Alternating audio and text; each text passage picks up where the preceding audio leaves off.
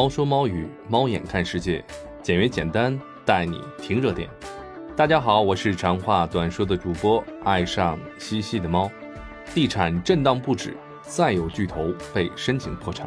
老猫今天来跟大家聊一聊恒大最近的风波。七月十八日，恒大地产集团西安有限公司被西安卫宁商贸有限公司申请破产，办理法院为陕西省西安市中级人民法院，公开时间为七月十七日。而七月十七日也是恒大公布延迟了很久的财报的重要日期。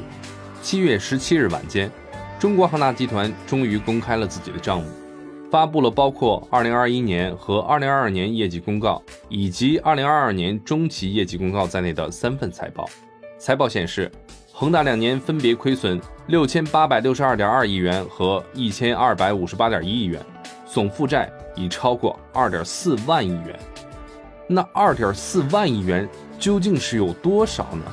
老猫跟你说啊，就算把整个香港、马来西亚或其他国家的财产都卖了。也未必能够偿还这些债务。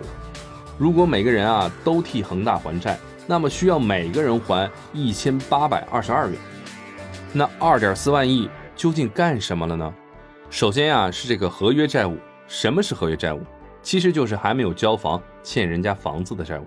然后是相关的银行欠款，然后是相关的一些应付的工程款，然后是相关的一些其他应付的欠款。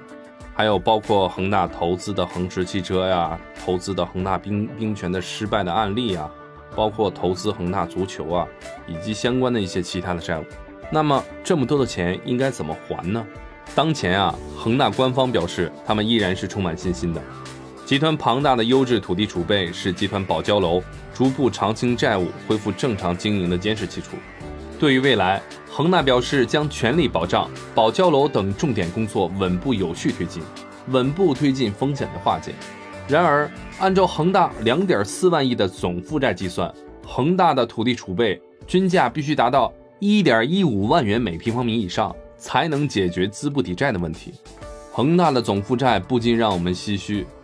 恒大地产曾经也是风光无限，曾经的许老板也是中国富豪榜的巨头。